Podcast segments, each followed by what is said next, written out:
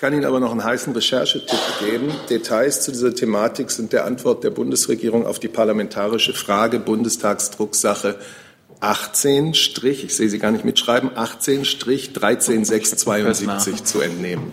Ich höre es nach.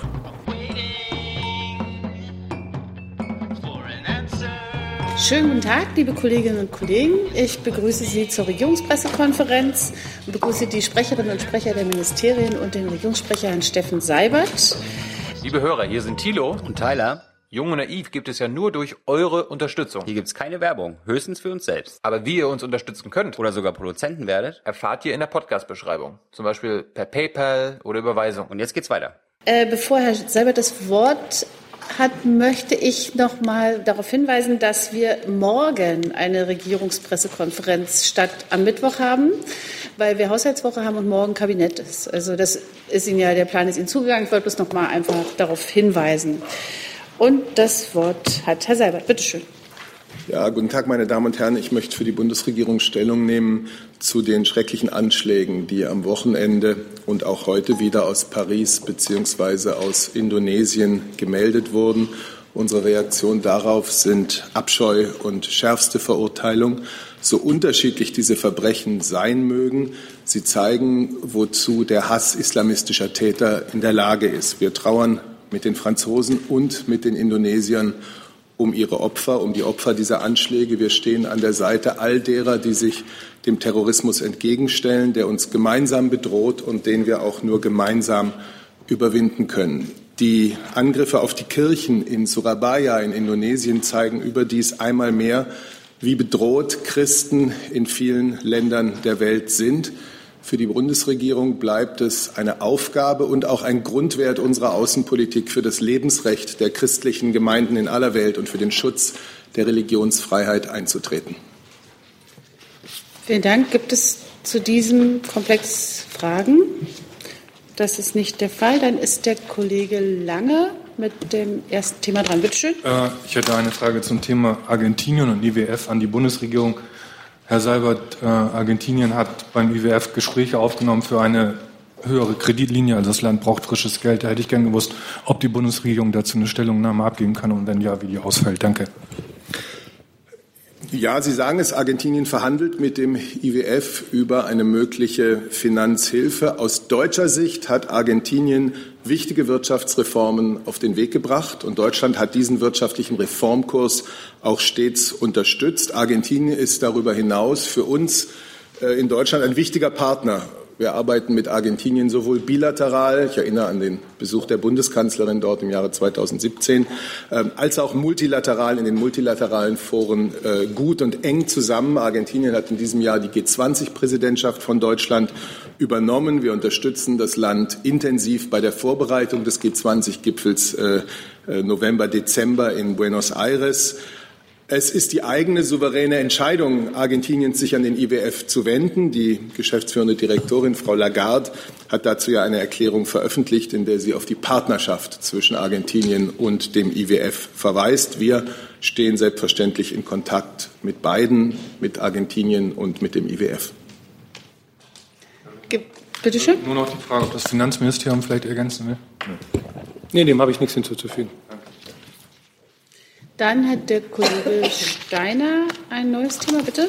Ja, ähm, an Herrn Seibert, äh, weil die Formulierung vielleicht missverständlich war. Ich hoffe, Sie können dazu was äh, sagen. Ähm, Frau Merkel hat sich im Rahmen der CDU-Kreisvorsitzendenkonferenz, aber ich glaube auch durchaus in ihrer Funktion als Kanzlerin, ähm, geäußert zur Datenschutzgrundverordnung, dem Inkrafttreten und äh, der Frage der Kompatibilität mit Zukunftsvorhaben wie Big Data und so weiter. Da würde ich gerne fragen, ob die Kanzlerin momentan Handlungsbedarf sieht, Änderungen an der Datenschutzgrundverordnung, die erst in anderthalb Wochen in Kraft, äh, final sozusagen in Kraft tritt, äh, dort irgendwelche Änderungen anzustreben, respektive irgendwelche Umsetzungsgesetzänderungen ähm, noch anzustreben im Rahmen der Möglichkeiten, die das bietet. Ja, Herr Steiner, Sie sagen es ja, äh, in Deutschland und in der gesamten EU tritt am 25. Mai, also in wenigen Tagen, ein neues Datenschutzrecht in Kraft. Was tut diese Datenschutzgrundverordnung? Sie schafft einen einheitlichen Rechtsrahmen für den freien Verkehr personenbezogener Daten in der EU. Und als Bundesregierung begrüßen wir das. Wir begrüßen das als eine Stärkung der Einheitlichkeit des Datenschutzrechts in der gesamten EU. Das ist auch eine Stärkung des Binnenmarktes. Das wird zu mehr Wettbewerbsgleichheit führen und äh, das kommt ja gerade auch unserer exportstarken deutschen Wirtschaft zugute. Dieses neue Recht garantiert den Bürgern einen wirksamen Schutz ihrer Daten und zugleich der Wirtschaft den nötigen Freiraum, Potenzial, innovatives Potenzial zu entfalten. Ergänzend tritt das neue Bundesdatenschutzgesetz in Kraft mit dem wir das deutsche allgemeine Datenschutzrecht an die EU-Vorgaben angepasst und dann auch womöglich ergänzt haben. Sie sprechen von den oder Sie spielen auf die Äußerungen der Bundeskanzlerin an. Wir planen als Bundesregierung derzeit keine kurzfristigen Änderungen ähm, des ja schon beschlossenen allgemeinen deutschen Datenschutzrechts und auch keine entsprechende EU-Initiative. Aber es kommt darauf an, jetzt natürlich Erfahrungen mit diesem neuen Recht zu sammeln. Ähm, sehr genau hinzuschauen, wie werden die Vorschriften in der Praxis angewandt, wie kommen die Verbraucher, wie kommen die Wirtschaftsunternehmen, wie kommen die Behörden, die Verbände damit zurecht und welche Belastungen entstehen möglicherweise. Und dabei wollen wir wirklich genau hinsehen. Und wir wollen auch berücksichtigen, welche Erfahrungen in anderen europäischen Staaten gemacht werden, welche, Praxi welche Praktiken dort äh, beherzigt werden. Und dafür hat sich die Bundeskanzlerin ausgesprochen. Wenn ich darf, Herr Neimanns, ähm, was noch fehlt, ist äh, die Anpassung vieler deutscher Spezialgesetze dazu. Ähm, mit welchem Horizont kann man denn jetzt rechnen für das sogenannte Omnibusgesetz, was diese Anpassung vornehmen soll? Ähm, ich sage mal, die Vorlaufzeit hatten Sie ja eigentlich genug. Es ist ja seit zwei Jahren eigentlich bereits ja, auf dem Wege. Und gleichzeitig war natürlich auch das Bundesdatenschutzgesetz und so anzupassen. Also Sie haben recht, Herr äh, Steiner, das Omnibusgesetz diente Anpassung des bereichsspezifischen Rechts des Bundes, zum Beispiel Sozialgesetzbücher, Gesetzbücher, BSI-Gesetz, ähm, an die, um das, sozusagen dieses Recht an das neue allgemeine Datenschutzrecht anzupassen. Das ist in Arbeit, äh, befindet sich in den, in der, in den Ressortgesprächen. Ähm, nur einfach mal so ein bisschen, um es klar zu machen, dass die Änderungsgesetze, äh, Änderungsbefehle zu circa 150 Bundesgesetzen umfassen, hat äh, derzeit der derzeitige Arbeitsstand ein Volumen von 450 Seiten. Ähm, es ist in Arbeit. Ähm, es wird ein ähm, Plan ist, dass Ende Mai, Anfang Juni ein Entwurf nochmal an die Ressorts gehen wird und wir dann gucken, Entschuldigung, ähm, dass vielleicht im Herbst, wenn alles gut läuft, die Beratung im Bundestag und Bundesrat anstehen können. Gibt es dazu noch Fragen? Ach so, genau, der Kollege Jung. Genau. Bitte. Herr Sabitz, Sie sprachen von Belastungen. Welche Belastungen haben denn die bisherigen Online-Projekte und Webseiten der Bundesregierung erfahren durch die neue Datenschutzgrundverordnung. Jetzt verstehe ich die Frage nicht. Sie haben ja davon gesprochen, dass jetzt äh, Erfahrungen gesammelt werden müssen und auch welche Belastungen durch, dieses, durch, durch diese neue Verordnung entstehen. Gibt es Belastungen bisher für die Umgestaltung der Bundesregierungsseiten? Ich glaube nicht, dass, das, äh, dass es das ist, was im Mittelpunkt steht. Wir werden äh, natürlich sehr stark schauen müssen und wir werden auch Rückmeldungen bekommen von der Wirtschaft, von kleinen und mittleren Unternehmen, von Verbänden, ähm, wie sie umgehen mit diesem neuen Datenschutzrecht. Im Übrigen hat die Bundesregierung, insbesondere das Innen- und das Wirtschaftsministerium, seit Sommer letzten Jahres ja eine regelmäßige Dialogreihe genau mit den Betroffenen, mit den Unternehmensverbänden und so weiter durchgeführt, um zu informieren, um Fragen zu beantworten, was da zukommt. Also ich glaube nicht, dass das äh, Bundespresseamt da im Mittelpunkt steht. Ja, aber mir ging es darum, wie gehen Sie mit dieser Umstellung um? Wir werden das alles entsprechend umsetzen, den Regeln und dem Recht entsprechend. Das äh, tun wir eigentlich bei allem. Kollege Jung, Sie, ich kann es gleich offen lassen, das Mikro, Sie sind dran, bitte. Neues Thema. Ja, um das äh, Thema Hajo Seppel und das Einreiseverbot für ihn. Ähm, also gibt es da jetzt mal eine offizielle Bewertung der Bundesregierung? Vielleicht ist vom BMI auch, da hat sich ja auch schon ein Vertreter gemeldet. Gab es auch eine Reaktion von Herrn Seehofer, Herr Neimanns? Die allgemeine Einschätzung ist, glaube ich, nicht zwingend BMI-Sache. Aber ähm, also Herr Staatssekretär Mayer hat sich dazu geäußert, ich gucke mal genau, was er gesagt hat, aber er hat sich sinngemäß dazu am äh, Freitagabend geäußert. Das kennen wir ja. Ich wollte wissen, ob Herr Seehofer sich auch dazu Herr Seehofer hat sich dazu noch nicht geäußert, aber die Hausleitung des BMI hat sich geäußert und äh, in Form von Herrn PSD Mayer. Das äh, ist ja schon, schon mal was. Herr Seehofer hat sich grundsätzlich in anderer Sache mal vor ein paar Wochen im Rahmen eines Interviews mit einem Wochenmagazin geäußert, dass ähm, man den Sport nicht für politische Zwecke missbrauchen solle. Könnte sonst, wenn Bedarf ist, für die Bundesregierung was dazu sagen. Ja. Also wir halten diese Maßnahme der russischen Behörden, äh, Herrn Seppelt das Visum äh, für ungültig zu erklären, für falsch. Und äh, wir appellieren an die russische Staatsführung, diesem deutschen Korrespondenten die Einreise zur Berichterstattung über die Fußball-WM zu ermöglichen. Auch die FIFA sollte sich dafür mit allem Nachdruck einsetzen. Die freie Berichterstattung über dieses wahrscheinlich größte internationale Sportereignis neben Olympischen Spielen muss gewährleistet sein. Und wir sind der Überzeugung, es stünde Russland als Gastgeber schlecht an, wenn es so offensichtlich die Presse- und Meinungsfreiheit vor den Augen der Welt beschnitte. Ich kann vielleicht noch ähm, Moment. Bitte. ergänzen für das Auswärtige Amt, dass wir eben uns auf allen Ebenen, also mit der russischen Botschaft hier und auch unser Botschafter in Moskau mit dem russischen Außenministerium nachdrücklich dafür einsetzen, dass diese Entscheidung revidiert wird. Das ist bereits am Wochenende ein Gesprächsprozess begonnen worden und den führen wir jetzt fort, eben mit dem Ziel, dass diese Entscheidung revidiert wird.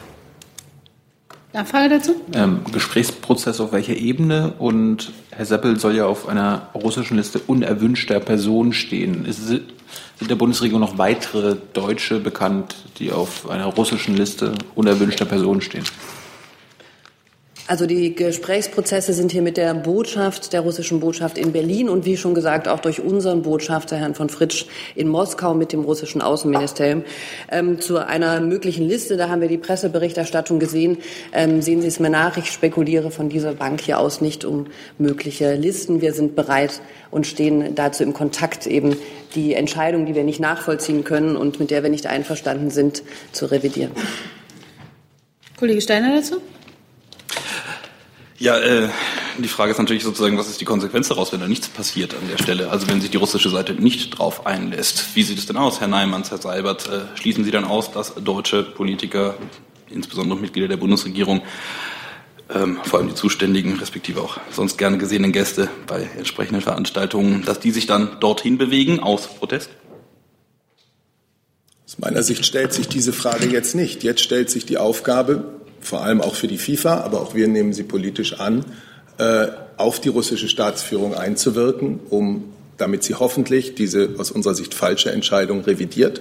Daran arbeiten wir, daran sollte vor allem auch die FIFA mit aller Kraft arbeiten und äh, weitere Fragen stellen sich heute nicht. Herr Seibert, Sie haben ja tatsächlich doch, äh, ich sag mal, sehr intensiv zum Tag der Pressefreiheit äh, sich geäußert und auch sehr klar Ihre Wertschätzung für die Pressefreiheit geäußert an der Stelle, auch namens der Bundesregierung. Wäre es dann nicht ein Zeichen der Unterstützung eben dieser Pressefreiheit zu sagen, wenn Pressefreiheit nicht gewährleistet ist, dann werden wir auch diesem, dieser Veranstaltung nicht beiwohnen? Aus unserer Überzeugung heraus, dass die Pressefreiheit eines der wichtigsten Bürgerrechte und eines der wichtigsten demokratischen Grundrechte ist, haben wir ja hier so gesprochen, wie wir jetzt gerade für die Bundesregierung gesprochen haben. Und aus dieser Überzeugung heraus äh, gehen wir auch in die Gespräche mit der russischen Seite. Ich habe jetzt hier sowohl den Kollegen Remmer als auch den Kollegen Dettin. Sie können sich jetzt überlegen, wer zuerst. Bitte schön. Gleiche Frage. Ähm, konkret, Herr Seibert, wird die Bundeskanzlerin das Thema bei ihrem Besuch in Sochi ansprechen? Und äh, Frage an Herrn Neimanns. Gibt es im Bundesinnenministerium Überlegungen des Bundesinnenministers zur Fußball-WM zu fahren? Heute ist Montag, Herr Detjen, Sochi. Die Reise steht am Freitag an. Warten wir mal ab, was diese Woche noch bringt und warten wir dann auch ab, welche Themen es sind. Es gibt eine ganze Reihe von Themen, die ähm, drängend sind zwischen äh, der Bundeskanzlerin und dem russischen Präsidenten. Und die Haltung in Sachen äh, Hajo Seppelt habe ich hier jetzt klar gemacht. Okay, dann ist der Kollege. Damals noch eine Frage an Herrn Achso, Ja, auch da noch mal, ja, nee, ist gerade gern so auch viel. da noch mal, ähm, also natürlich zu unterstreichen alles das, was Herr Seibert gesagt hat und dass jetzt erstmal geschaut werden muss, äh, wie man politisch mit dem Vorfeld, mit dem Vorgang umgeht.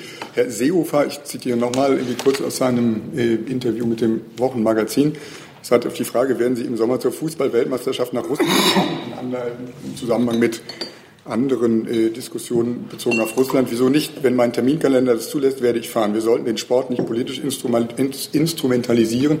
Das war schon immer meine Meinung. Dieses Interview ist aber das ist vorher erschienen. Das ist vom vorher aufgezeichnet worden. Von daher. Das ist nichts. Also das ist nichts mit Bezug zu mit Bezug zu dem aktuellen Vorfall. Genau. genau. Ja. Und äh, eine, das solche, ist die Aussage, eine solche Causa wie die Causa Seppelt verändert die Überlegung, die hier geäußerten Überlegungen des Bundesministers? Sie schütteln den Kopf. Das heißt, das ändert an den Überlegungen. Dazu kann ich jetzt nichts sagen. Dazu ist mir nichts bekannt. Ähm, ja. Dann schauen wir mal weiter. Der Kollege Rinke zu ich Thema. Jetzt allerdings die ähm, Frage zu Seppelt hat sich erledigt. Ich hätte dann eine zu Russland. Ähm, dann würde ich das gerne erst einmal kurz abkoppeln. Seppelt, das ist die Causa. Okay, dann wäre jetzt der Kollege Jessen da zuerst mal dran. Moment gerade etwas, bin etwas aus der Übung hier. So. Ja, kurze Nachfrage an Frau Adebar. Jenseits der spekulativen Frage möglicher Listen hat die Bundesregierung Kenntnis von weiteren deutschen Staatsbürgern, die als Personen non grate im Zusammenhang mit der Fußball-WM äh, benannt wurden? Mir liegt hier heute keine ähm, solche Kenntnis vor. Ähm, ja. Und Nachfrage an Herrn Dr. Neimanns, ähm, Nicht-Politisierung des Sports. Ist die Causa Seppel eigentlich äh, eine Politisierung des Sports seitens der russischen Regierung? Ich glaube, dieser Satz ist in beide Richtungen zu verstehen, dass man sowohl als Gast als auch als Gastland den Sport nicht politisch missbrauchen sollte. Dann der Kollege Zweigler, bitte. Herr Neimanns, da muss ich doch mal nachfragen zu der Frage vom Kollegen Detjen. Äh, plant denn äh, der Bundesinnenminister dann auch im Lichte des Falles Hajo Seppelt äh, eine Reise oder Reisen zu der Fußball-WM? Diese äh, Frage ist ja genau die gleiche, die Herr Detjen gestellt hat. Wie kann ich nur so beantworten, wie ich sie gerade beantwortet habe? Einen konkreten Reiseplan kenne ich derzeit nicht. Aber es gibt ja inzwischen andere Umstände. Also der Fall Seppelt kann man ja, den kann man nicht außer Acht lassen. Das stimmt. Und trotzdem kann ich also nichts Neues dazu sagen. Bitte? Es bleibt bei den Reiseplanungen. Ich habe gerade gesagt, konkrete Reiseplanung bleibt es nicht. Insofern bleibt es bei den nicht konkreten Reiseplanungen. Der Kollege Steiner, bitte. Ja, nochmal an Herrn Seibert. Äh, die Frage, ob Herr Seppelt eventuell auf persönliche Einladung der Kanzlerin mit nach Sotschi reist.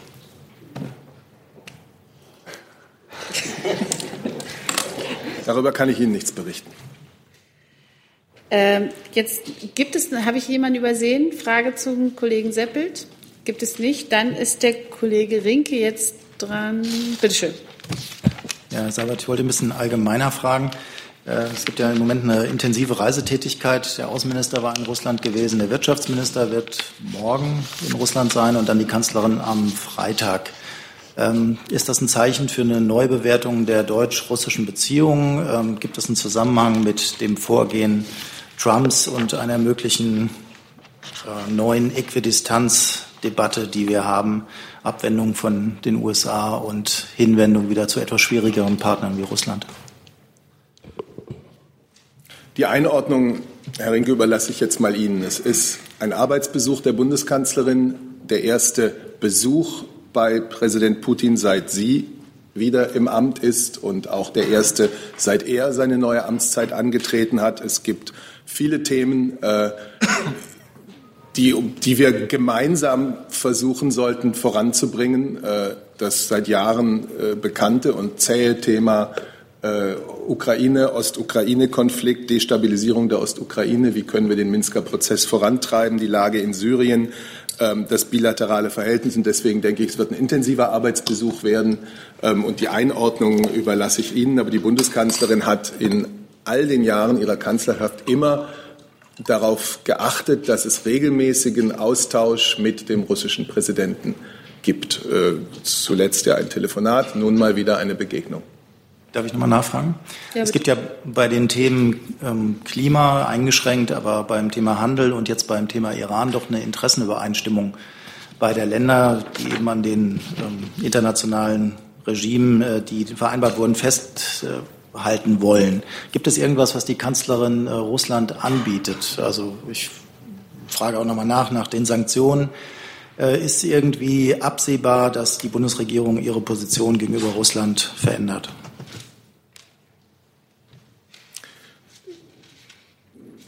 Das, was Sie jetzt aus mir herauslocken wollen, das kann ich Ihnen sicherlich nicht bieten. Im Übrigen würde ich vor dem Besuch auch nicht allzu viel ähm, jetzt hier schon vorwegnehmen wollen. Was wir immer anbieten, ist das Gespräch, ist das Bemühen, gemeinsam bei sehr schwierigen Themen, ähm, zu denen wir auch sehr unterschiedliche Ansichten haben, zum Beispiel das Thema Ostukraine, trotzdem voranzukommen. Und gerade dort tut es dringlich Not im Interesse der Menschen im Donbass. Ähm, unsere kritische Haltung gegenüber dem russischen äh, der russischen äh, Rolle in Syrien ist bekannt. Und trotzdem wissen wir auch, dass um politisch voranzukommen dort und diesen entsetzlichen Konflikt irgendwann einmal doch beenden zu können, man natürlich Russland braucht. Und auch dafür äh, sind die Gespräche da. Also dieses Angebot zur konstruktiven Zusammenarbeit, das besteht immer. Darf ich noch eine Zusatzfrage an Frau Adebar stellen, äh, da der äh, Minister ja schon da war. Gibt es irgendwelche konkreten russischen Forderungen, wie man jetzt bei dem Zusammenspiel Iran und anderen Themen ähm, gemeinsam vorgehen möchte und was man von Deutschland erwartet, um diese Zusammenarbeit zu ermöglichen? Also von Sanktionsaufhebungen bis Kooperation in Feldern, die wir bisher nicht hatten. Ich kann Sie da darauf verweisen, was ähm, Herr Lavrov auch in der, ähm, in der Pressekonferenz gesagt hat. Er hat gesagt, er steht bereit für einen Dialog zum Thema Iran, auch mit Deutschland und mit den anderen europäischen Partnern.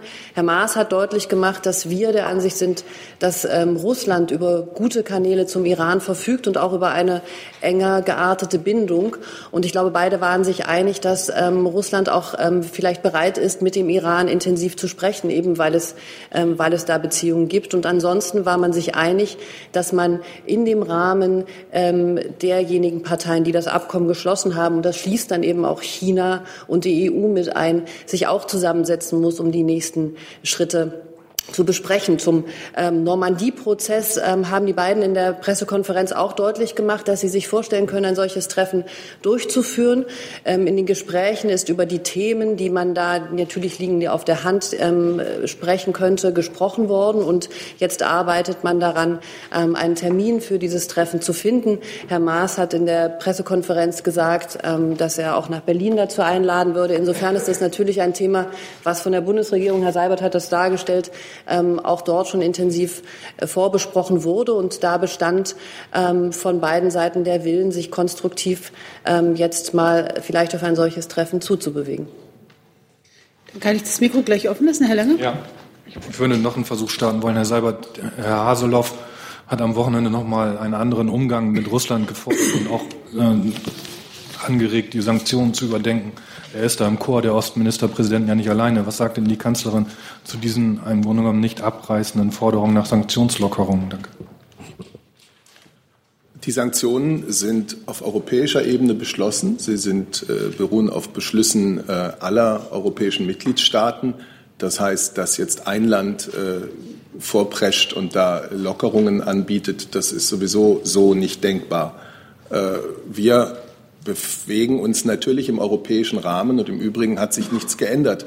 Die Sanktionen äh, können entfallen, wenn die Ursachen äh, für diese Sanktionen entfallen. Und wir sind zusammen mit Frankreich wirklich seit Jahren mit maximaler Intensität dabei, eine politische, diplomatische, friedliche Lösung für die Ostukraine hinzubekommen. Ähm, und unser Appell an Russland ist immer, sich dabei konstruktiv zu zeigen. Nächste Frage hat der Kollege in der neunten Reihe, bitte. Da das Thema Iran schon besprochen wurde, Beck von der israelischen Zeitung äh, Israel Ayom. Ähm, der iranische Außenminister Zarif ist morgen für Gespräche in Brüssel erwartet. Sieht die Bundesregierung zurzeit irgendwelche Chance, eine breitere Vereinbarung mit Iran zu erreichen über die problematische Punkte? Das, mach, also, das ist jetzt eigentlich noch mal ein anderes Thema. Wir waren immer noch äh, bei der äh, Sochi-Reise der Kanzlerin. Dann haben wir uns falsch verstanden von unserer. Ja, Iran wurde geplant. Wie Sie wollen. Tja. Es vermengt sich. An. Okay, ja, es geht so ein bisschen. Wer, an wen war die Frage gerichtet? An mich wahrscheinlich. Amt? Herr Seibert. Ach. Ja, ich glaube aber, dass das Auswärtige Amt, weil das Treffen, auf das Sie anspielen, ja ein Treffen der Außenminister morgen ja. ist. Und deswegen glaube ich, ist das Auswärtige Amt genau richtig.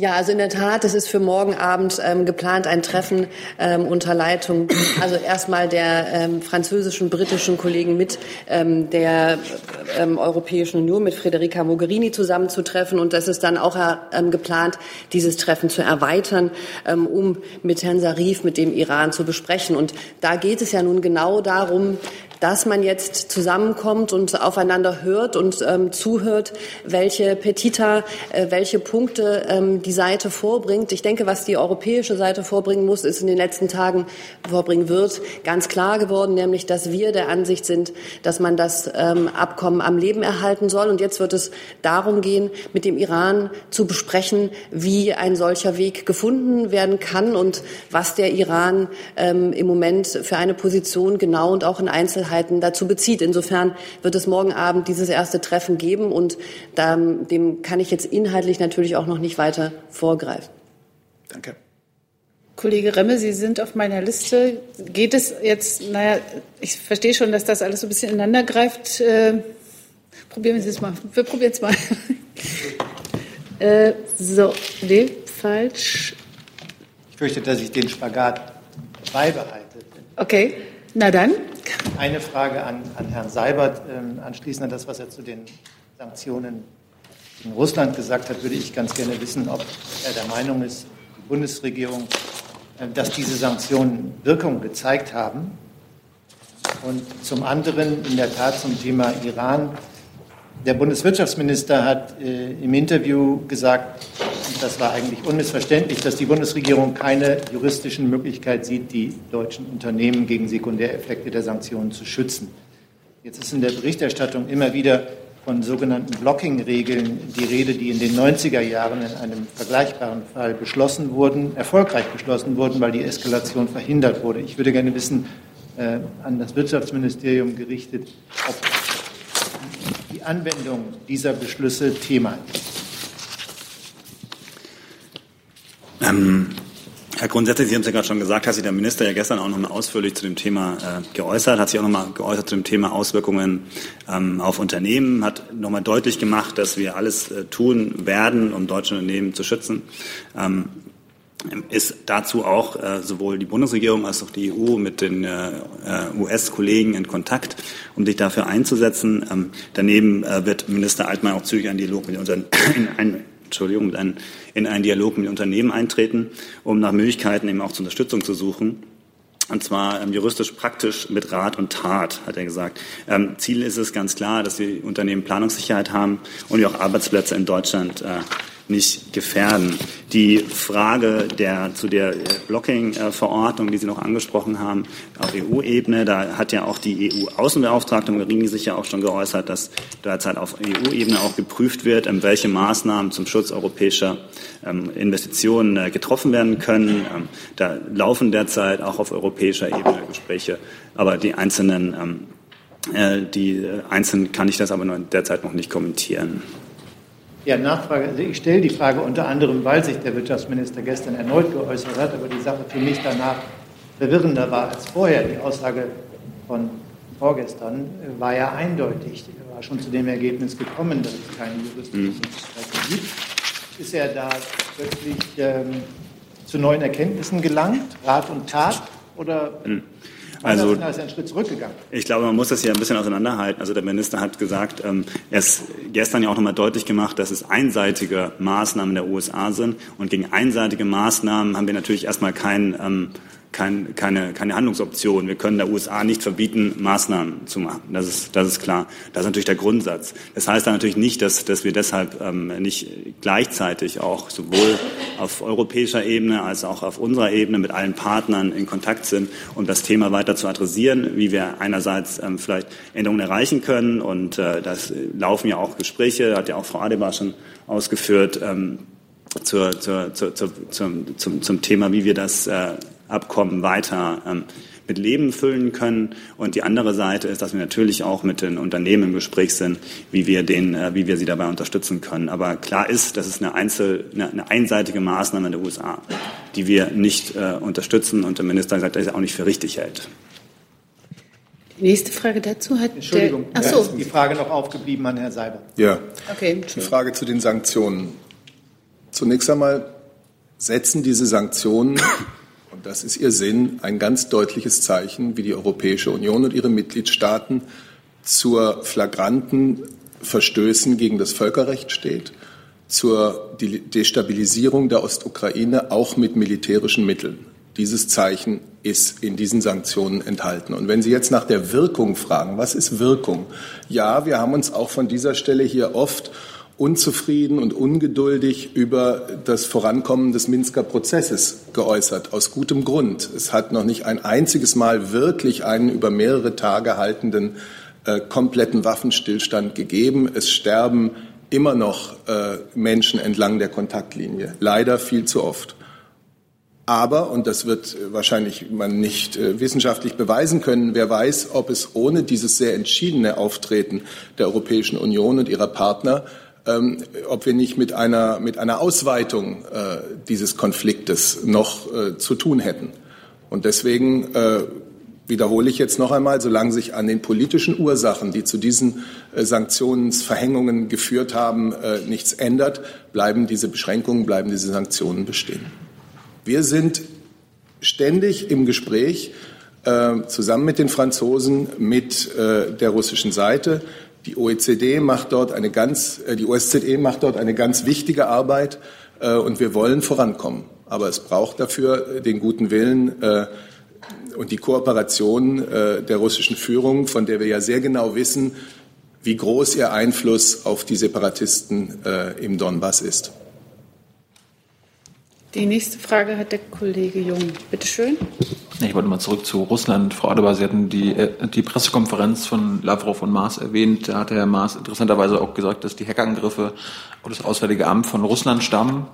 Ähm, haben Sie dafür mittlerweile Beweise? Und was heißt aus Russland? Waren das russische Stellen, staatliche Stellen, äh, Zivilisten, Teenies?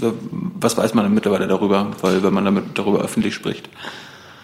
Herr Maas hat ähm, die Formulierung verwandt, dass ähm, Hinweise nach Russland deuten, die auf die Urheberschaft dieses Hackerangriffs ähm, hindeuten. Herr Lavrov hat dann geantwortet und hat, glaube ich, auch eine konkrete Gruppe benannt. Ich kann von dieser Stelle aus darüber hinaus, außer dass ähm, die Informationen, die der Bundesregierung vorliegen, in diese Richtung gehen, ähm, und sie uns eben zu dieser Reaktion auch veranlasst haben und auch zu den Äußerungen des Bundesaußenministers der gesamten Bundesregierung von hier aus nichts hinzufügen. Also Beweise gab es nicht. Bisher nicht. Ich kann Ihnen von hier aus das sagen, was ich gerade gesagt habe. Hm. Kollege Jessen. Ja, zwei Fragen. Äh, wir sind jetzt, oder ich bin jetzt wieder auf dem Iran-Bein dieses Spagats. Besteht überhaupt irgendeine Chance innerhalb der von Iran gesetzten 60 Tage Frist oder auch der 90 Tage, die die EU, glaube ich, eher sieht, ähm, Garantien für die Einhaltung des Abkommens durch die Nicht-USA-Partner zu gewährleisten? Wenn nicht, wie sieht Plan B aus? Und zum Zweiten äh, verfügt die Bundesregierung über Zahlen des deutsch-iranischen Handelsvolumens direkt wie indirekt und wie viele Arbeitsplätze äh, hängen daran?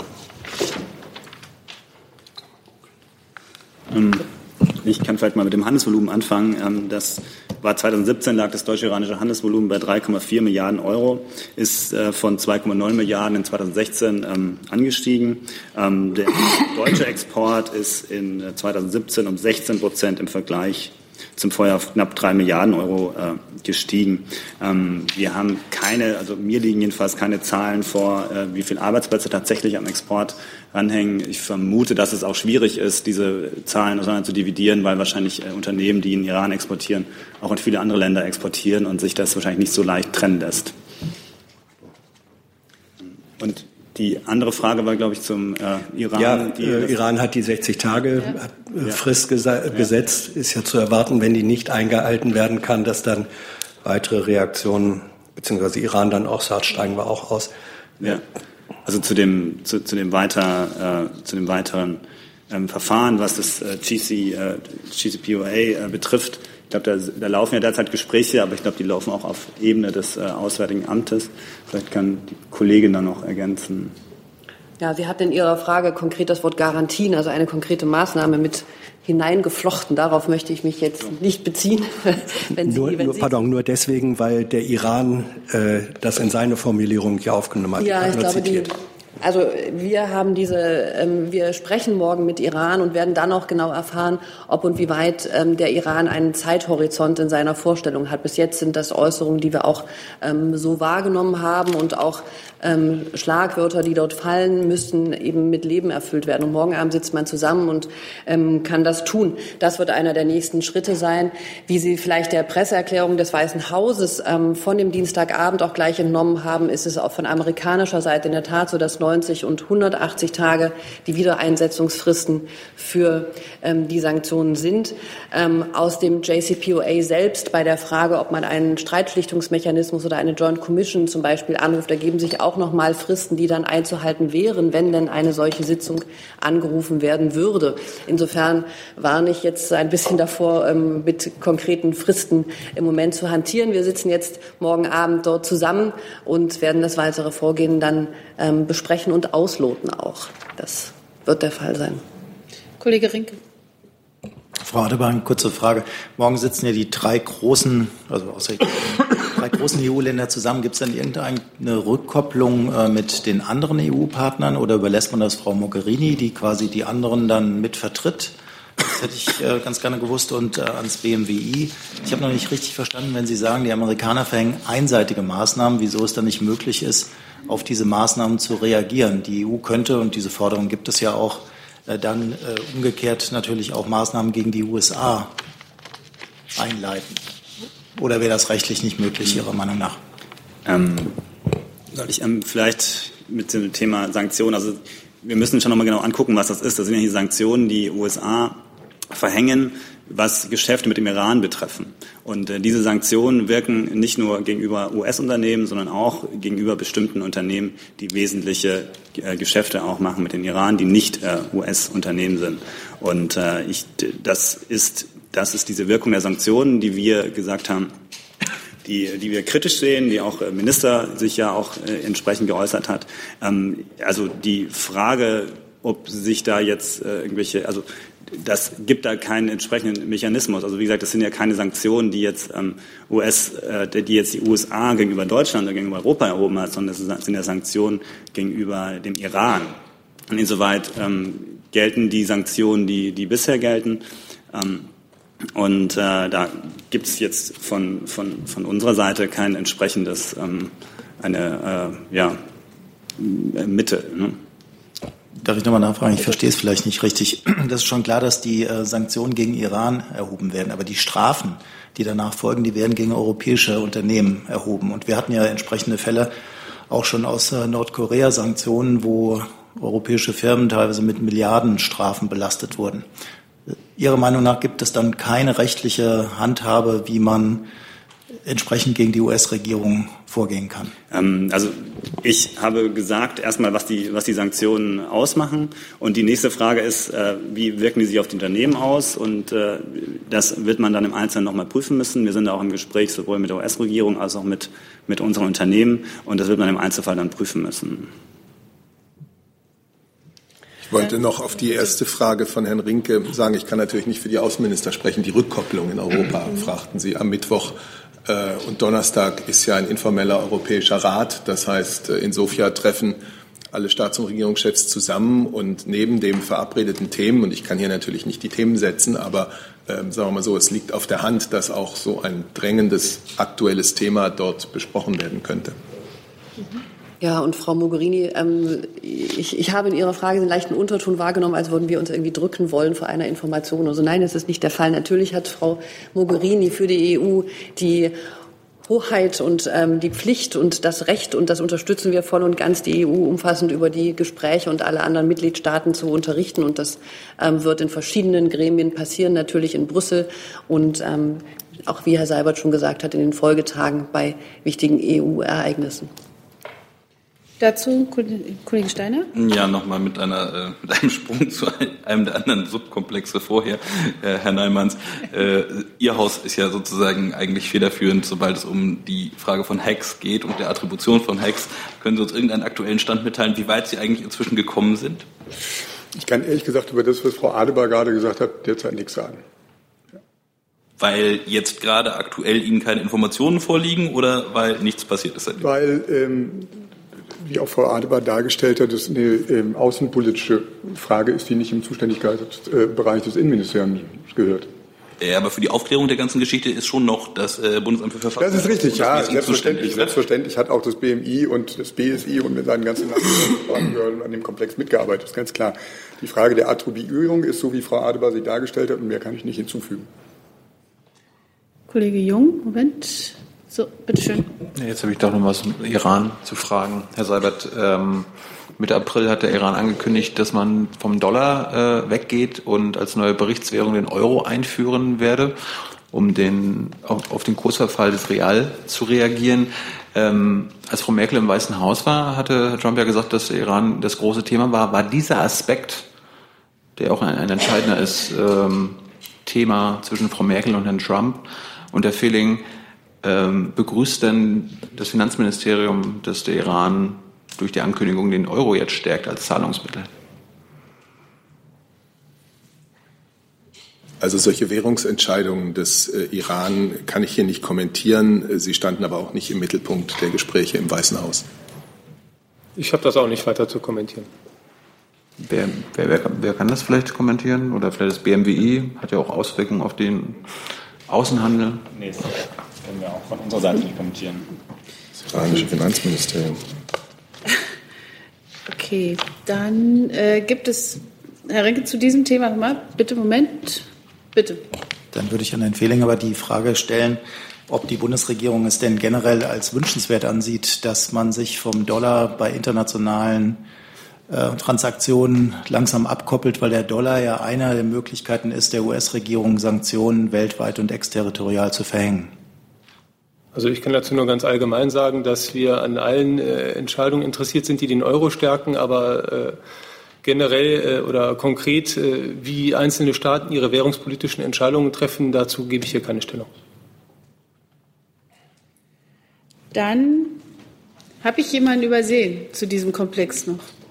Anderes Thema. Okay, ich schreibe sie auf die Liste. Moment. Ähm, dann ist jetzt Frau Pugliese dran. Moment, wo ist sie? Da. So, bitteschön. Ist, ist es an? Na. So? Ja, danke. Äh, mein Thema ist Italien.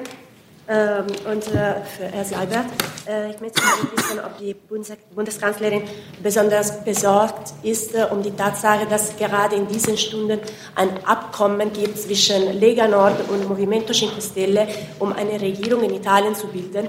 Es geht äh, um äh, zwei Parteien, die, wie wir alle wissen, äh, nicht gerade berühmt sind für ihre proeuropäische Stimmung. Frau Pugliese, ich kann Ihnen sagen, dass die Bundeskanzlerin am Samstag in Assisi ein gutes Gespräch mit dem scheidenden Ministerpräsidenten Paolo Gentiloni hatte und dass wir es für angemessen halten, jetzt äh, den Fortgang der italienischen Regierungsbildung nicht zu kommentieren, sondern abzuwarten. Dann hat der Kollege Jung ein neues Thema. Bitte schön. Ja, ich hatte vor ein paar Tagen auf Twitter bei Ihnen gelesen, dass die Bundesregierung die Bewerbung des DFB zur Europameisterschaft 2024 unterstützt. Unterstützt die Bundesregierung auch denn im Fall einer erfolgreichen Kandidatur die steuerlichen Ausnahmeregelungen für den Veranstalter? Also ähnlich zur WM 2006.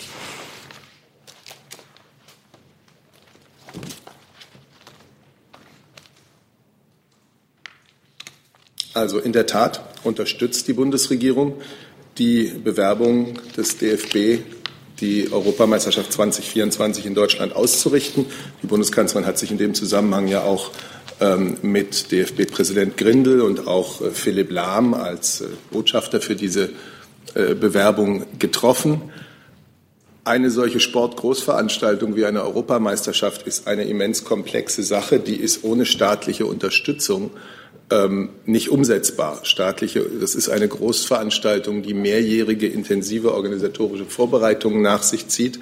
Und ein Teil der Bewerbung sind, es ist überhaupt nicht unüblich, sondern im Gegenteil, es ist völlig üblich, hier wie anderswo, sind die sogenannten Regierungsgarantien, in denen die Bundesregierung dem Ausrichter, der UEFA, in verschiedenen Bereichen Kooperationsbereitschaft zusichert. Diese Regierungsgarantien sind gegeben worden in sehr intensiver Abstimmung mit dem DFB, mit dem Innenministerium, mit dem Finanzministerium, mit weiteren Ressorts und mit dem Kanzleramt. Da geht es um rechtliche Angelegenheiten, da geht es um Fragen von Infrastruktur, Transport, öffentliche Sicherheit, die Unterstützung des Gastgeberlandes und der Gastgeberstädte. Und diese Regierungsgarantien ähm, wurden dann durch den DFB in das von der UEFA geforderte sogenannte Bidbook, das Bewerbungsbuch, eingearbeitet. So. Wenn Sie jetzt von rechtlichen Aspekten äh, dieser Regierungsgarantien sprechen, sprechen wir dann auch von meiner Frage nach den steuerrechtlichen Aspekten und äh, zum Beispiel auch, äh, wenn es ums Marketing in Bannzonen geht, äh, das sind ja dann auch, da spielen die Freiheitsrechte des Grundgesetzes eine Rolle. Also hat sich jetzt irgendwas in diesen Regierungsgarantien verändert? Äh, also gibt, wird es irgendwas nicht mehr geben, was es 2006 noch gab in Deutschland zum Beispiel? Bei der WM. Da gab es ja diese Bandzonen, da gab es die, die Steuerausnahmen. Das bleibt alles. Vielleicht kann das Finanzministerium Ihnen über die steuerlichen Fragen Auskunft geben. Ich kann es im Detail nicht. Dieses Bewerbungsverfahren ist in der vollen Zuständigkeit des DFB und äh, natürlich vertrauen wir darauf, dass er dieses Bewerbungsverfahren ordnungsgemäß durchführt. Äh, wie gesagt, solche Regierungsgarantien abzugeben, entspricht äh, dem, was in vielen anderen Ländern auch üblich ist äh, und auch bei anderen Großveranstaltungen üblich war. Aber ich kann Ihnen hier keine Detailfragen Vielleicht kann das BMF da etwas nachliefern. Ich kann es nicht. Ja, ein bisschen kann ich ergänzen, wobei ich auch um Verständnis bitte, dass ich mich hier zum Einzelfall konkret gar nicht äußern kann, weil wir uns zu steuerlichen Einzelfällen ja allein schon wegen des Steuergeheimnisses so gar nicht äußern können. Aber es ist in der Tat so, dass es im deutschen Steuerrecht ähm, gesetzliche Vorkehrungen dafür gibt, dass ähm, sportliche Großereignisse auch steuerliche Sonderregelungen ähm, zur Anwendung bringen können. Und das wird dann äh, im Einzelfall entschieden. Ich kann Ihnen aber noch einen heißen Recherchetipp geben. Details zu dieser Thematik sind der Antwort der Bundesregierung auf die parlamentarische Frage Bundestagsdrucksache 18 ich sehe Sie gar nicht mitschreiben, 18 13672 zu entnehmen. Ich höre es nach. Gut. Dann ist der Kollege Steiner mit einem neuen Thema dran, bitte. Ja, ich vermute, dass wenn dann Herr Neimanns mir überhaupt was dazu sagen kann. E-Fail ist das Stichwort. Ja. Ähm, ich würde gerne in erster Linie wissen, ob von der, äh, ob das BMI respektive nachgeordnete Behörden ähm, im Vorhinein vor dem heutigen Bekanntwerden dieser Angriffe auf S-MIME und äh, DGP ähm, Kenntnis davon hatte, ob Sie vorher davon informiert wurden und äh, ob Sie sozusagen garantieren können, dass die Behördenkommunikationen an der Stelle safe sind. Also ich kann Ihnen sagen, ja, wir waren informiert. Das äh, E-Fail ist ja durch eine Forschergruppe ähm, aufgedeckt worden. Ähm, das ist, um den anderen, äh, die jetzt vielleicht nicht so ganz tief in der Thematik drin sind, äh, ganz kurz äh, das äh, zu erläutern. Es geht um Schwachstellen in zwei Transportprotokollen, nämlich SMIME und äh, OpenPGP. Das richtig sehe, genau, dass man unter ganz bestimmten Bedingungen ähm, einen Code in eine E-Mail einschleusen kann, ähm, der zu da bin ich mir nicht sicher, Herr Steiner, wenn es falsch ist, gerne korrigieren, der zu der Möglichkeit, irgendwas auszuspionieren führt. So, da wird es, ich glaube, heute oder morgen oder übermorgen eine Pressekonferenz zu geben. Da war das BSI daran beteiligt, ja, das BSI war beteiligt im sogenannten ähm, Confidential Disclosure Procedure, ne, Procedure, ich glaube, Confidential äh, Disclosure Procedure, dass also die Forschergruppe mal vereinfacht gesagt das BSI informiert hat und gesagt hat, wir haben hier eine Schwachstelle oder wir vermuten, wir haben eine Schwachstelle, ähm, die würden wir aus Forschungszwecken gerne weiter erforschen und irgendwann auch mal publik machen. Aber damit ihr BSI reagieren könnt, geben wir euch die Erkenntnisse schon vormal ab, sodass ihr Vorkehrungen treffen könnt und auch entsprechende Informationen an Hersteller für die eigenen Netze oder sowas in Betrieb äh, sozusagen initiieren könnt. Das ist verfahren, so ist verfahren worden. Das ist auch soweit alles äh, vernünftig gelaufen. Ähm, die Hersteller sind auch äh, sozusagen darauf hingewiesen worden, müssen jetzt Patches bereitstellen für die entsprechende Software. Ähm, Prinzip lässt sich das, die Gefahr durch, diesen, die, durch diese Schwachstelle, die gefunden wurde, irgendwie, ähm, äh, lässt sich dieser Gefahr äh, bege, begegnen, indem man ähm, aktive Inhalte aus HTML. Sie merken, ich habe es noch nicht so oft erklärt, das äh, äh, Verfahren aktive Inhalte in HTML, E-Mails äh, ausschaltet, beispielsweise nur Text-E-Mails versendet. Damit ist diese Schwachstelle behoben. Ähm, wenn ich das auch da richtig verstanden habe, sind die Hersteller jetzt gehalten, Patches äh, ähm, auf den Markt zu bringen, die die Grundeinstellung, die Voreinstellung in den Programmen auf äh, nur Textformat äh, stellt, sodass sozusagen Nutzer, die sich nicht allzu tief damit beschäftigen möchten, ähm, erst gar nicht in die Gefahr kommen, irgendwie Opfer von dieser neuen Sicherheitslücke ähm, zu werden. Das BSI hat umfassende Informationen oder wird in Kürze umfassende Informationen auf BSI für Bürger dazu zu veröffentlichen ähm, und entsprechende Anweisungen dann auch in die Behörden reingeben, dass man auf aktive Inhalte in E-Mails äh, nach Möglichkeit verzichtet.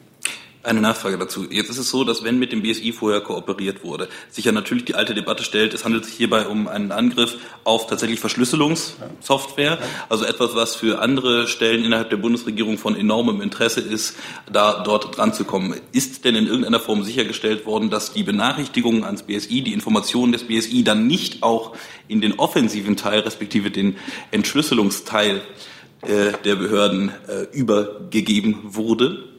Kann ich Ihnen jetzt ehrlich gesagt so aus dem Ärmel nicht sagen, aber ähm, das BSI ist ja dafür zuständig, sozusagen die Sicherheit zu gewährleisten und das steht auch beim BSI natürlich im Fokus. Das heißt, wir können davon ausgehen, dass das nicht ähm, BND bei CITES und bei anderen Stellen sofort aufgeschlagen Das war der erste Teil meines Satzes. Ich kann es nicht sagen, aber beim BSI ist im Fokus die Sicherheit. Das ist ja erstmal komplex. Okay, dann äh, hat der Kollege hier vorne in der zweiten Reihe einen Moment. Ja. Ein neues mhm. Thema, bitteschön. Ja, zwei neue Themen, zwei Fragen an Herrn Neimanns, wenn es geht. Ähm, wir es mal, mal sehen. Mal erstmal die erste. Ähm, nach den Ereignissen am Wochenende in Hamburg, Herr Neimanns, ähm, die Frage an Sie, müssten ähm, äh, Feuerteufel, müsste man härter gegen die vorgehen, müsste das stärker geahndet werden, ähm, Feuerattacken in Stadien, beziehungsweise müssten Vereine stärker geahndet werden, die da ihren Sicherheitspflichten dann auch nicht nachkommen? Das wäre die erste Frage. Wollen Sie die zweite gleich im Anschluss stellen? Oder? Gerne, wenn ich darf. Klang ja nach einer mhm. komplexen, also einer ja. klaren Frage. Das, ja, ähm, das zweite Thema ist ähm, die erneuerte Kritik des CSU-Landesgruppenvorsitzenden Dobrindt ähm, an der Anti-Abschiebeindustrie. Mm, er beklagt ja, dass da viele Urteile sozusagen dann irgendwie rückgängig gemacht werden, der Rechtsstaat von innen irgendwie auch ausgehöhlt wird durch diese Anti-Abschiebe-Industrie. Ähm, wäre das denkbar aus Sicht Ihres Hauses, dass man den Instanzenweg da abkürzt?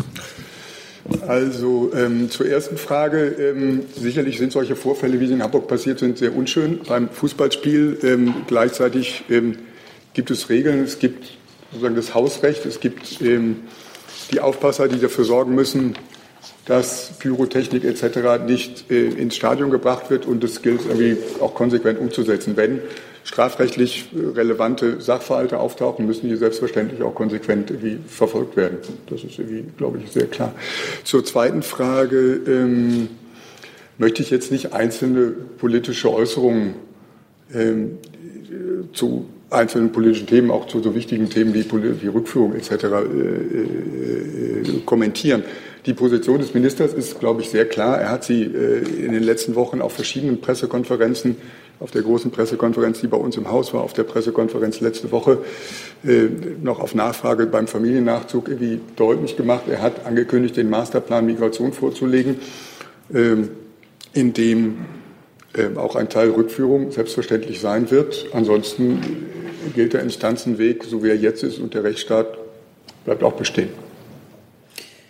Gut, dann hat die Kollegin Müller ein neues Thema. Bitte schön. Ja, und zwar geht die Frage ans Familienministerium. Ähm, hier direkt vor dieser Veranstaltung hat eine Pressekonferenz hier stattgefunden. Es ging um eine äh, Studie der Uni Koblenz zur Überlastung der Jugendämter, beziehungsweise genauer gesagt der allgemeinen sozialen Dienste. Und da wurden unter anderem zwei Forderungen nochmal ähm, sehr laut gestellt. Einmal, es müsste doch einen Kinderbeauftragten geben der Bundesregierung, der einfach auch sicherstellt, ähm, dass die Ämter und die Dienste das, was sie machen sollen, auch machen können, weil jemand wirklich drauf guckt, dass sie die finanzielle und personelle Ausstattung haben. Und die zweite Forderung war, dass die Bundesregierung ähm, finanziell dort mehr unterstützt bei den ASDs. Ähm, es ging von na, mindestens mal ein Drittel solle sie zahlen bis zu, sie solle doch die Finanzierung ganz übernehmen. Da hätte ich mal gern Ihre Reaktion. Ja, vielen Dank für die Frage, Frau Müller. Ich habe äh, aus, der, aus den Medien erst von der Studie erfahren und ähm, auch die, äh, die Pressekonferenz dazu jetzt nicht verfolgen können. Insofern kann ich das hier jetzt nicht im Detail bewerten. Ähm, klar ist, wir müssen uns die Ergebnisse da genau anschauen und gegebenenfalls daraus unsere Schlüsse ziehen. Ähm, ein wirksamer Kinderschutz hat natürlich für unser Ministerium höchste Priorität. Und äh, zu einem wirksamen Kinderschutz gehört es natürlich auch, dass wir starke Jugendämter haben mit einem starken allgemeinen Sozialdienst und gut funktionierende Kooperationen mit anderen wichtigen Akteuren, wie zum Beispiel Justiz und Polizei, aber auch Ärztinnen und Ärzten und Schulen und Kitas. Ähm, die Umsetzung der Aufgaben im Kinderschutz obliegt den Ländern. Das, das äh, wissen Sie. Und der Bund ist nicht befugt, da sozusagen den Ländern da Weisungen äh, zu erteilen. Was ich Ihnen sagen kann, ist, dass das Bundeskinderschutzgesetz, das seit dem 01.01.2012 in Kraft ist, dass die Evaluation da gezeigt hat, dass der Kinderschutz in Deutschland bundesweit gesehen grundsätzlich verlässlich ist, dass es aber durchaus auch noch Verbesserungsbedarf gibt. Und äh, vor diesem Hintergrund wurde im Koalitionsvertrag festgelegt, die Kinder- und Jugendhilfe weiterzuentwickeln. Da sind wir dabei. Maßgebliche Grundlage für diese Modernisierung der Kinder- und Jugendhilfe ist ein breiter Beteiligungsprozess, den äh, das unser Ministerium derzeit konzipiert. Und ein wirksamer, ein, auf, mit Blick auf die Jugendämter und ihre Fachkräfte, das wird ein ganz wichtiges Thema in diesem Dialogprozess sein. Da Sie den Koalitionsvertrag erwähnt haben, da steht ja auch, die Verantwortung bleibt bei den Kommunen und Ländern. Also ist das eine klare Absage daran, dass sich der Bund da mehr engagiert? Und äh, nochmal die Frage nach dem Kinderbeauftragten. Also das ist jetzt keine äh, Absage an das. Ich habe Ihnen gesagt, dass wir im Dialog stehen, auch mit den Ländern. Ähm, was jetzt äh, einen Kinderschutzbeauftragten betrifft, äh, die Forderung danach, die ist ja nicht wirklich neu. Ähm, aus unserer Sicht ähm, ist es so, dass wir ähm, uns fragen, ob das wirklich eine Verbesserung bringen könnte. Also sind wir eher skeptisch. Ähm, wir sehen uns selbst und auch die anderen Akteure in diesem Bereich als Anwälte der Kinder, sozusagen als Kinderschutzbeauftragte. Dann ist der Kollege Jung mit einem neuen Thema dran. Bitte schön. Ja, zum Thema Israel, Frau Adebar. Diese Woche soll ja die neue US-Botschaft in Jerusalem eröffnet werden. Gibt es dann irgendeinen deutschen Vertreter, Offiziellen, der an diesen Feierlichkeiten teilnehmen wird? Also wie Sie wissen, hat sich unsere völkerrechtliche Haltung zum Thema Jerusalem und zur Frage der ähm, Hauptstadt nicht geändert. Wir sind weiterhin, wie auch die EU, der Überzeugung, dass der Konflikt nur beigelegt werden kann, wenn eben in wesentlichen Fragen eine einvernehmliche Verhandlungslösung gefunden wird. Und es muss eine Lösung für den Status Jerusalems als Hauptstadt von Israel und Palästina sein. Gleichzeitig ist aber für die Bundesregierung auch klar, dass die heutige ähm, Eröffnung der US-Botschaft in Jerusalem kein Anlass für Gewalt sein darf. Und deswegen sind wir besorgt angesichts des äh, für heute angekündigten March ähm, to Defense in Gaza ähm, und anlässlich des morgen von den Palästinensern zu begehenden Jahrestags der Nakba und der angekündigten Demonstration im Westjordanland. Und wir rufen deshalb auch an einem Tag wie heute alle dazu auf, das Recht auf friedliche Meinungsäußerung nicht zu missbrauchen. Und gleichzeitig, und auch das haben wir hier schon gesagt, ist Israel verpflichtet, eben bei seinen Schutzmaßnahmen, die es ähm, angeht, auch das Prinzip der Verhältnismäßigkeit zu bewahren. Es gab gestern Abend, und das ist die konkrete Antwort auf Ihre Frage, einen ähm, Empfang ähm, äh, des Premierministers Netanyahus und da ist die Antwort so, dass die Bundesregierung eben, so wie ich es dargestellt habe, auch weiterhin nichts tun wird, was Zweifel an ihrer völkerrechtlichen Haltung zum Status Jerusalems aufkommen lassen könnte. Und entsprechend hat der deutsche Botschafter gestern an diesem Empfang des israelischen Premierministers nicht teilgenommen. Heute ist wohl eine weitere Eröffnungsfeier geplant, aber zu der ist das diplomatische Korps nicht eingeladen. Insofern stellt sich für heute diese Frage nicht. Und ähm, was Sie gerade Gaza angesprochen haben, wie bewerten Sie denn den israelische, die israelische Schließung des äh, Hauptgrenzübergangs an Kerem Shalom?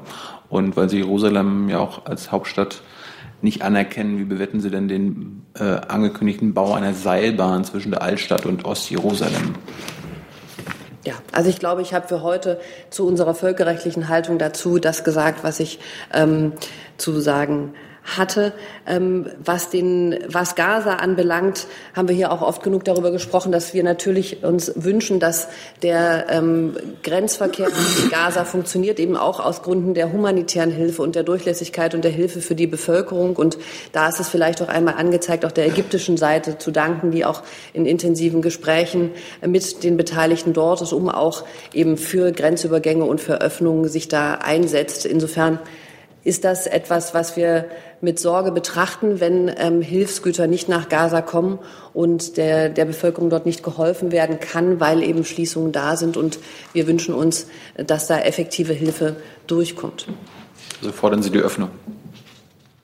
Ich habe dazu das gesagt, was ich gerade sage. Kollege Jessen. Ist ein anderes Thema, ne? Ja, ja. Ja, ja, okay. Ähm, aber auch äh, Adresse Auswärtiges Amt. Äh, Frau, Adepa, Frau Adebar, die AKP, also türkische Regierungspartei, wirft der Bundesregierung vor, sie mache sich zur Partei im Wahlkampf äh, im Hinblick auf den 24. Juni, weil sie Veranstaltungen der Opposition äh, in Deutschland, die Wahlkampfcharakter hätten, insgesamt neun Veranstaltungen akzeptieren würde aber keine entsprechenden Veranstaltungen der AKP.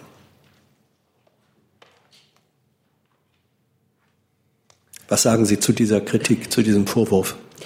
Also, darauf würde ich gerne noch mal antworten mit der Position, die wir als Bundesregierung auch deutlich gemacht haben, dass wir eine Regelung haben, die wir ähm, per Rundnote vor einem Jahr ähm, herumgeschickt haben, dass wir das, und das gilt für alle Staaten mit Ausnahme der EU, Wahlkampfveranstaltungen im Ausland anzumelden sind und sie grundsätzlich drei Monate vor Stattfinden einer Wahl eben nicht stattfinden. Und die Position der Bundesregierung ist, dass wir uns dies auch im Falle der Türkei so wünschen, dass es eine Regelung ist, die gilt, weil wir der Ansicht sind, dass das eine gute Regelung ist, die zu weniger ähm, Polarisierung führt und die wir eben für alle Staaten ähm, gleichermaßen treffen, um unsere, ähm, um unsere Position und unsere Interessen da auch, ähm, da auch deutlich zu machen. Dann die konkrete Nachfrage, trifft es zu, dass die Bundesregierung insgesamt neun Veranstaltungen von Oppositionsparteien innerhalb ähm, der eigentlich Ausschlussfrist genehmigt hat, bei der zum Teil mindestens auch Abgeordnete der Opposition sprechen sollten? Mir ist das heute hier nicht bekannt. Ähm, eventuell kann ich Ihnen dazu etwas, ähm, etwas nachreichen.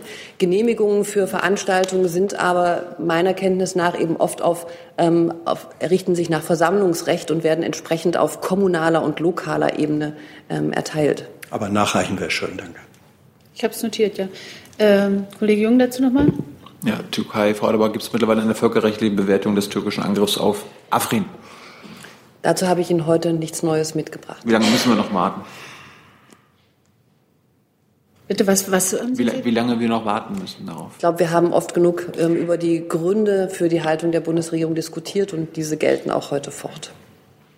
Dann ist der Kollege Rinke noch dran. Hey Leute, Jung und Naiv gibt es ja nur durch eure Unterstützung. Ihr könnt uns per PayPal unterstützen oder per Banküberweisung, wie ihr wollt. Ab 20 Euro werdet ihr Produzenten im Abspann einer jeden Folge und einer jeden Regierungspressekonferenz. Danke vorab. Bitteschön. Eine Frage ans Finanzministerium. Es geht um das Thema Daimler und äh, den Einstieg des chinesischen Investors Li hat das Finanzministerium ja jetzt äh, mitgeteilt, dass die Transparenzregeln letztlich um mindestens einen Tag verletzt wurden, also dass der Investor das zu spät angemeldet hat. Und es gibt Forderungen aus der CSU, vom Wirtschaftsflügel, dass man die Transparenzregeln äh, verschärft und letztlich Kritik an der BaFin, dass die BaFin viel zu naiv an diese Übernahme oder Einstiegsbeteiligungsvorgänge vorgeht. Äh, sehen Sie Handlungsbedarf? Ist äh, die BaFin zu naiv? Muss man die Regeln ändern? Also sehen Sie es mir nach, dass ich hier zu einzelnen äh, Forderungen oder Vorwürfen keine Stellung nehmen werde. Ähm, was die konkreten Umstände ähm, des Anteilserwerbs angeht, äh, kann ich auch Ihnen nichts äh, Großartiges sagen, weil das Sache der BaFin ist, die Dinge im Einzelfall zu prüfen. Was ich Ihnen sagen kann, ist, dass wir ähm, uns anschauen, wie die Beteiligungsschwellen sind, wie das Aufsichtsregime ist, ob das wirkt, wie das wirkt. Sie müssen allerdings auch sehen, dass in dem Bereich europarechtliche Vorgaben bestehen. Ähm, Bereich, äh, dieser Bereich ist durch die Transparenzrichtlinie harmonisiert. Also die Handlungsspielräume für den nationalen Gesetzgeber sind ohnehin da nur gering. Aber wir schauen uns das äh, an und prüfen das, aber ich kann Ihnen das im Moment noch nicht weiter ähm, sozusagen keine abschließende Meinung zu sagen. Darf ich kurz nochmal nachfragen? Also die BaFin hat ihr volles Vertrauen, auch wenn schon Anfang Februar, also drei Wochen vorher, Hinweise gab, dass die Chinesen bei Daimler einsteigen wollen? Ich habe dem, was ich gesagt habe, nichts hinzuzufügen. Wollte gerade. Okay, Herr Lange, bitte. Einen noch? Auch nochmal ans Finanzministerium. Und zwar hätte ich gerne zum Stand der Grundsteuerreform gefragt. Äh, und die Kommunen machen Druck und fordern, dass man bitte schön nicht das Ende der Fristsetzung oder des, der vom Gericht gesetzten Frist abwartet. Wie ist denn da der Stand? Also gibt es schon einen Zeitplan und gibt es vor allen Dingen schon inhaltliche Vorstellungen, wie man diese Grundsteuerreform wuppen will? Danke. Ähm, dazu kann ich Ihnen heute nichts Neues mitteilen. Die Gespräche haben begonnen. Ähm, darüber gab es ja auch Berichterstattungen, dass ähm, es bereits hochrangige Gespräche zwischen Bund und Ländern zu diesen Fragen gab. Jetzt geht es darum, die verschiedenen Modelle, äh, die auf dem Tisch liegen, zu bewerten im Lichte der Entscheidung des Bundesverfassungsgerichts. Aber ich kann Ihnen da noch keinen konkreten Zeitplan jetzt nennen. Und inhaltliche Entscheidungen kann ich Ihnen hier auch noch nicht mitteilen. Aber der Prozess hat begonnen. Dann vielen Dank. Ich wünsche allen einen schönen Tag und schließe diese Regierungspressekonferenz.